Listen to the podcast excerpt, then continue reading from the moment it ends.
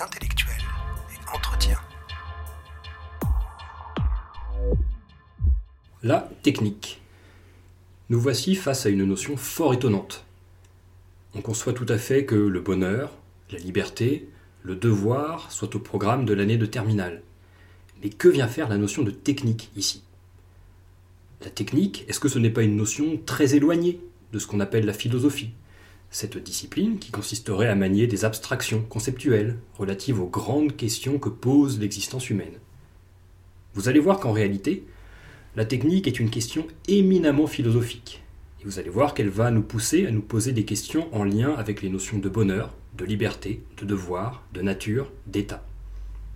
La technique, ce n'est pas une petite notion anecdotique du programme, c'est une question centrale. Partons tout d'abord d'une définition de cette technique. Encore une fois, je vous propose une définition de travail qui permet de déblayer le terrain philosophique. Commençons par le sens principal. La technique désignerait l'ensemble des objets créés par les humains pour augmenter ou prolonger leur capacité physique ou intellectuelle. Je répète, la technique serait l'ensemble des objets créés par les humains pour augmenter ou prolonger leur capacité physique ou intellectuelle. Prenons un exemple.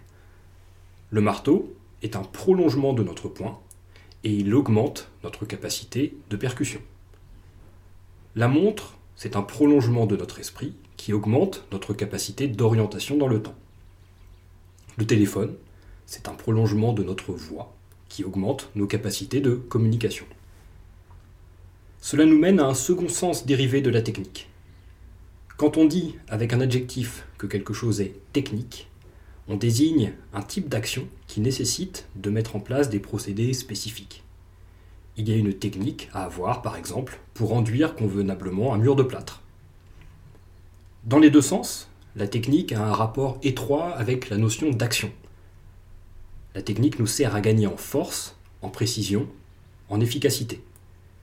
Essayez de planter un clou en appuyant dessus avec votre index, on se donne rendez-vous aux urgences. Essayez de le faire avec, un marteau. Pour peu que vous ayez un peu de savoir-faire, de technique, ce sera fait en une seconde. Toujours dans des considérations générales, on peut observer que cette technique nous distingue des autres animaux. Si certains mammifères évolués autres que l'humain semblent certes être capables d'utiliser des objets de leur environnement comme des outils provisoires, on n'y retrouve pas l'ingéniosité et l'inventivité humaine. Par exemple, certains singes sont capables d'utiliser des branches d'arbres pour les plonger dans des termitières et y récolter euh, quelques termites à manger. La différence entre la technique humaine et la technique entre guillemets animale semble donc être plus de nature que de degré. Elle semble plus qualitative que quantitative. Jusqu'à preuve du contraire, bien entendu. Alors comment expliquer cette spécificité humaine? On pourrait, comme Platon, se référer au mythe pour penser ce lien étroit entre humanité et technique. Dans un dialogue intitulé Le Protagoras, Platon relate le mythe de Prométhée et d'Épiméthée. Tous les deux sont chargés par les dieux de donner des qualités, des propriétés aux êtres vivants, aux animaux qui vont peupler la Terre. Épiméthée déclare à Prométhée qu'il peut s'en charger tout seul. Il octroie alors des propriétés adaptées à tous les animaux, sauf aux humains, qui restent faibles et démunis.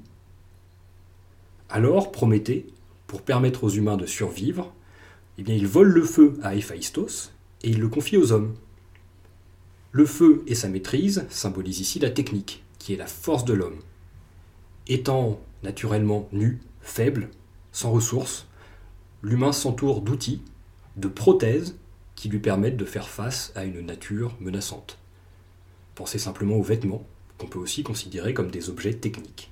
Le vêtement, c'est bien quelque chose qui prolonge notre peau et qui augmente nos capacités de résistance au soleil, au froid, ou à la pluie. Et le monde humain, si l'on y réfléchit bien, eh bien c'est un monde technique. Il est constitué d'objets techniques et il est produit par des objets techniques. Nous vivons dans un monde de plus en plus artificiel, de moins en moins naturel. On pourrait même avancer le paradoxe d'une nature artificialisée autour de nous. Promenez-vous dans une forêt en France, par exemple. Il y a de fortes chances que cette forêt ne soit pas primaire, c'est-à-dire entièrement naturelle. Les arbres qui la constituent ont probablement été plantés suite à une décision humaine. Et les chemins que vous empruntez sont aussi des voies aménagées grâce à des objets techniques. Vous voyez que nous sommes donc bien face à une notion importante, fondamentale, qui nous pousse à nous poser une grande question. Faut-il craindre le progrès technique? Alors, on ne va pas faire une dissertation, mais on peut essayer de faire une sorte de, de petit parcours philosophique pour essayer d'aborder cette question. Il y a deux grands types de rapports possibles au progrès technique. Il y a d'abord un optimisme, une technophilie, qui nous pousse à nous réjouir de ce progrès. Le progrès technique nous permet en effet un gain de temps et d'énergie considérable. En cela, il contribue à rendre possible notre bonheur, qui est une notion du programme. Par ailleurs, ce progrès technique accroît notre maîtrise, notre domination sur la nature. Il tient la promesse de René Descartes dans le Discours de la méthode, qui affirmait que la science et la technique nous rendraient, je cite, comme maîtres et possesseurs de la nature. Fin de la citation. Donc plus de temps libre, moins d'efforts, plus de puissance. Vive le progrès technique. Le deuxième rapport possible au progrès technique est plus négatif, plus pessimiste. Lorsque l'on évalue ce que le progrès technique nous apporte et ce qu'il nous enlève, la balance peut lui être défavorable. Voici deux motifs, parmi d'autres, de méfiance vis-à-vis de ce progrès. Premièrement, le progrès technique nous rendrait plus dépendants, moins autonomes. Chaque nouvelle technologie qui s'installe dans notre quotidien nous enlève des capacités que les générations précédentes avaient su développer. Prenez le GPS, c'est formidable. Nous arrivons plus vite à un bon port en suivant un petit point bleu sur Google Maps. Mais sommes-nous encore capables de nous orienter comme le faisaient nos aïeux, nos ancêtres? Rien n'est moins sûr. Deuxième problème, le progrès technique s'accompagne nécessairement d'une détérioration de la nature. Durant les phases d'accélération du progrès technique, cette détérioration s'accroît. Il y aurait donc un lien à penser entre progrès technique et crise écologique. Pensez aux défenseurs d'une croissance verte, c'est-à-dire d'une alliance entre nouvelles technologies, capitalisme et écologie. Les nouvelles technologies comme les voitures électriques, autonomes, les objets connectés permettraient de dépasser les périls écologiques que nous connaissons. Pourquoi pas? Mais les adversaires de cette croissance verte objecteront que les fameuses technologies vertes ne le sont pas tant que cela, puisqu'elles reposent sur l'extraction de matériaux dans des conditions bien peu écologiques. Alors dans le programme de philosophie de terminale, il y a un auteur fort intéressant qui est apparu il y a quelques années. C'est le philosophe allemand Hans Jonas, alors Jonas s'écrit J-O-N-A-S, qui est l'auteur d'un livre important intitulé Le principe responsabilité. Donc ce n'est pas le principe de responsabilité, c'est le principe responsabilité. Essayons de résumer quelques-unes de ces idées. Hans Jonas propose d'abord une sorte d'histoire de la technique. Cette dernière a d'abord été une aide pour l'humain, une aide qui lui a permis de gagner en puissance sur la nature. D'être faible et démuni, l'humain est devenu fort.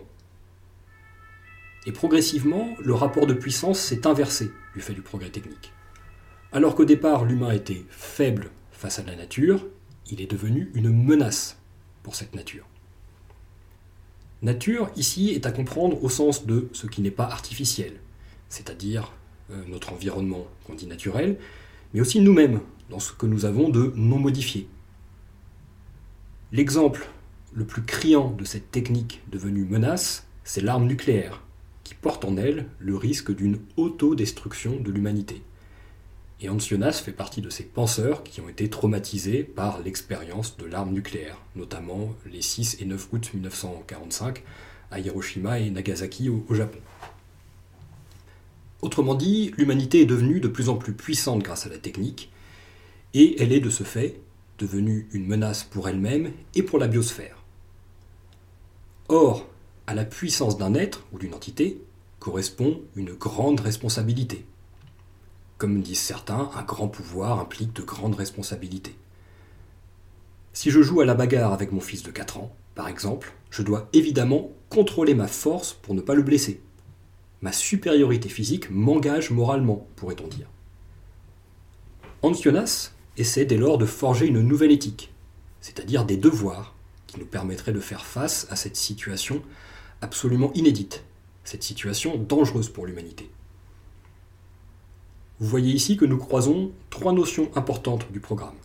La technique, la nature, le devoir.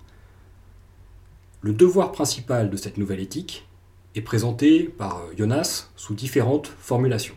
Je cite Agis de telle sorte que les effets de ton action soient compatibles avec la permanence d'une vie authentiquement humaine sur Terre.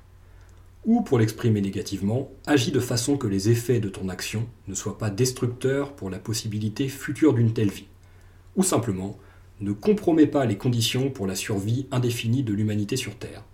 Ou encore, formulé de nouveau positivement, inclus dans ton choix actuel l'intégrité future de l'homme comme objet secondaire de ton vouloir. Fin de la citation. On pourrait proposer la reformulation suivante. Agis de manière responsable, comme un parent responsable s'inquiète de l'avenir de ses enfants, prends en compte les effets d'une technologie sur la possibilité d'une vie acceptable pour les générations à venir. Puisque nous n'avons jamais atteint une telle puissance du fait de la technique, nous nous devons de contrôler cette puissance, nous nous devons d'accepter de la brider pour ne pas détruire la nature et donc nous autodétruire.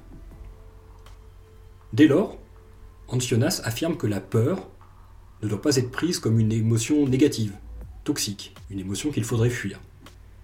Nous devons au contraire utiliser la peur de l'avenir comme un guide, un moteur qui nous permettra de bien agir.